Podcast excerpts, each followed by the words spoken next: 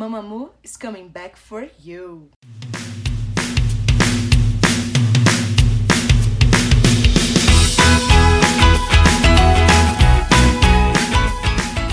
Olá, meu nome é Rain, esse é o K-Poppercast e eu estou atrasada com os lançamentos do podcast porque fiquei super resfriada, com dor de garganta, uma inflamação, e eu não consegui gravar com o combo voz horrível e fungação. Então, eu acho que eu ainda não tô 100%, mas com certeza eu tô muito melhor do que eu estava na semana passada e no começo dessa semana. Então eu espero que vocês me perdoem pela demora, mas eu tô aqui tentando correr atrás do prejuízo, tá bom? Para compensar essa situação toda, na sexta-feira, inclusive, no dia 12, eu publiquei um vídeo no YouTube fazendo unboxing e um kit de máscaras coreanas. O vídeo foi o primeiro de alguns que serão lançados de vez em quando, já que eu recebi alguns pedidos dos ouvintes lá no Twitter mas eu deixo bem claro que esse não é o objetivo. O podcast continua sendo a coisa principal. Eu não nasci pra, pro YouTube, gente. Não sou bonita. Nesse episódio de apresentação, eu vou falar um pouco sobre Mamamoo, porque da última vez eu falei sobre um grupo masculino e dessa vez eu tenho que falar sobre um grupo feminino. O Mamamoo é um grupo da RBW que debutou em junho de 2014 com o single Mr. Ambiguous e é formado por Wasa, Moonbyu, Solar e Wei. Desde o começo, quando o quarteto debutou, ele chamou bastante atenção com o vocal das integrantes e eu fiquei muito feliz em ver isso acontecendo. O que me deixa um pouco chocada é ver algumas pessoas dizendo que elas fazem playback, lip sync, sem querer fazer a chata, mas ó, eu sempre tô aqui fazendo a chata. É só prestar atenção e escutar que você vai perceber que elas estão cantando que não é playback. Antes mesmo da estreia oficial delas, o Mamamoo colaborou com outros artistas para começar a chamar a atenção do público. E então é claro que eu vou indicar para vocês escutarem Don't Be Happy junto com o Banki, o Peppermint Chocolate com o K-Will e o Sung, que atualmente está tendo que lidar com os próprios problemas pessoais, e também o Hihi Haheho com o Geeks. Eu achei que eu não ia conseguir falar o nome dessa música Ainda em 2014, mas um pouco mais para o final do ano, o Mamamoo lançou Piano Man e eu lembro de ter ficado bem satisfeita ao ver a harmonia delas quatro juntas. E a música provou de vez que todas as integrantes sabiam cantar muito bem. E isso vem sendo provado cada ano que passa. Parece que tá sendo biased, né? Mas eu juro que eu não tô. É só reconhecimento. O ano terminou com um grupo muito bem posicionado nas paradas musicais coreanas e indicando que o futuro delas seria bem promissor. O primeiro single que o Mamamoo lançou em 2015 foi a Up, e apesar de ser uma bela parceria com a Esna, essa música não recebeu e até hoje não recebe o merecido reconhecimento. Ela segue a estética que Mamamoo utilizou no começo da carreira delas, jazzy, funk e retrô, e é bem gostosinha. Mas assim, se a Up foi negligenciada, eu devo dizer que o lançamento de Um O I Am, alguns meses depois, mudou muita coisa. A música foi um sucesso com sua batida refrescante e o clipe fez muita gente rir. A Wayne, por exemplo, nesse MV, reflete total o meu estado de espírito, que é estar sempre comendo. Já 2016 foi um ano de pequenas grandes vitórias. O grupo anunciou que faria um show e esgotou os ingressos em um minuto. Depois, o Mamamoo começou a se preparar para mais um lançamento ao divulgar I Miss You e One Centimeter Taller Than You. Finalmente, elas lançaram You're the Best, não I Am the Best, não confundir as músicas. E foi um grande sucesso, rendeu a elas o First Win em um programa musical e dali para frente só seria coisa boa. O que eu acho triste é que passou despercebido por muitas pessoas o lançamento do single New York, que combina novamente uma boa música com um clipe divertido. Então, vamos lá, gente. Se vocês não ouviram, não escutaram, eu indico. Mas vê no YouTube para ver com o clipe.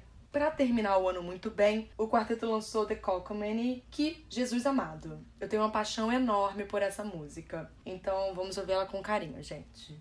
Em 2017, o Mamamoo lançou Yes I Am e, longe de surpreender, estabeleceram um recorde de número mais alto de ouvintes únicos em 24 horas para um grupo feminino e também o álbum Purple ficou em primeiro lugar na parada de álbuns globais da Billboard. 2018 foi um ano bem mais agitado e cheio de novidades para o Mamamoo. O grupo começou se reinventando ao lançar o single Paint Me e explicando que estaria investindo no projeto Four Seasons, onde lançariam quatro álbuns envolvendo quatro cores e algo de cada integrante. Esse seria o momento para apostar em novos estilos e apresentar algo diferente, um Mamamoo mais maduro, um Mamamoo com um novo lado. Eles queriam fazer isso. Como todos foram lançados, eu já posso falar tranquilamente sobre eles foi Yellow Flower, representando a Huasa, Red Star, representando a Mambiu, Blue Sun, representando a Solar, e White Wind, representando a Wei Então, a ordem dos lançamentos dos singles ficou assim: Starry Night, Egotistic,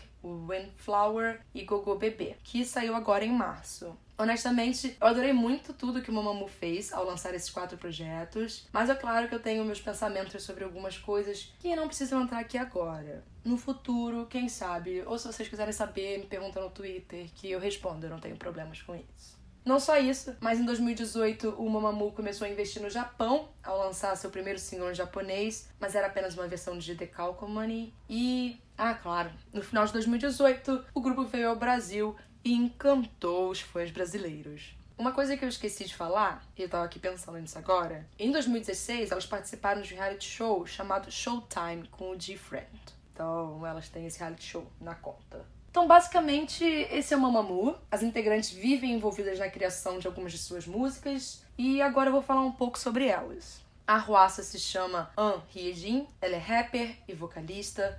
Ela participou daquele programa I Live Alone ou Home Alone. Ele tem dois nomes, é sempre aquela confusão. E eu sempre morro de rir com ela sozinha em casa, fazendo absolutamente coisas normais da vida. Além disso, eu adoro que ela, depois de muito tempo, claro, isso não é fácil, é um processo sempre, ela passou a se aceitar mais do jeito que ela é e busca sempre estar confortável com a pessoa que ela é de verdade. Apesar das críticas virem em cima dela de forma desnecessária, a Arruaça sempre é bem honesta quanto a si, o que ela gosta e o que ela quer apresentar. E agora, em 2019, ela fez sua estreia solo com Tweet.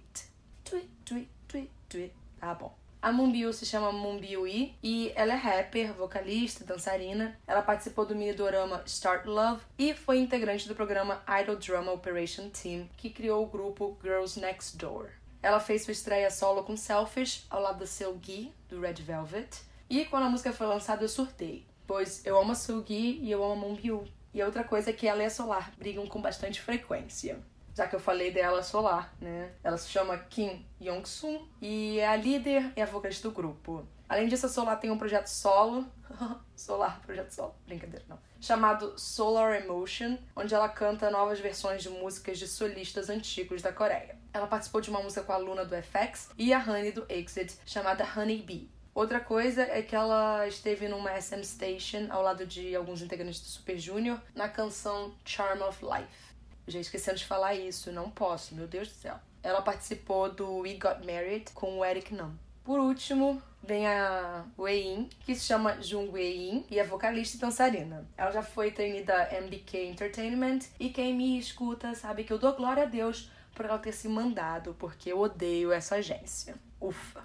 Ela fez sua estreia solo com Easy e participou de uma SM Station com o Hicho e o Jungmo chamado Narcissus. O nome do fandom do Mamamoo é Mumu. Para terminar, sempre vem aquela parte em que eu falo das polêmicas. Assim, eu não acho que o grupo tem tantas polêmicas, assim como certos grupos que um dia eu falarei por aqui. E o episódio vai ter duas horas e uma hora e meia vai ser só de polêmica. Não dei nomes, não dei. Vocês que pensaram aí, sozinhos. Só tem duas que eu realmente me lembre. E uma nem envolve o grupo assim, de fato. Não foi. Vocês vão entender. Primeiro, lá em 2017 rolou uma situação envolvendo blackface e as meninas durante um vídeo que elas passavam no show. Era uma parte que elas interpretavam diversas personalidades e em certo momento as integrantes usavam maquiagem bem escura para cantar Uptown Funk. Claro que isso rendeu um belo de um bafafá, não tá errado. E essa parte foi excluída e as próprias integrantes pediram desculpa, dizendo que foi extremamente ignorante essa ação e que elas não entendiam as consequências do que elas tinham feito. Uh, assim, elas terminaram dizendo que buscariam compreenderam um pouco mais sobre os fãs internacionais e garantiram que isso não aconteceria de novo. A outra situação aconteceu ano passado com os fãs coreanos fazendo petição contra a agência do Mamamoo, dizendo que fariam boicote caso um show não fosse cancelado porque o grupo estava esgotado e precisava de um tempo para descansar. A agência disse estar ciente, mas que tudo ia rolar como previsto. Mas aí depois eles perceberam que estava dando uma M muito grande e eles adiaram, pediram desculpa e disseram entender os fãs. O mais interessante é que hoje é dia 18 e dos dias 19 a 21 o grupo vai apresentar o show do projeto Four Seasons lá na Coreia. Uhul! Então eu espero que vocês tenham gostado de conhecer o Mamamoo e eu vejo vocês em breve, porque, como eu disse, eu estou correndo atrás do prejuízo. Até!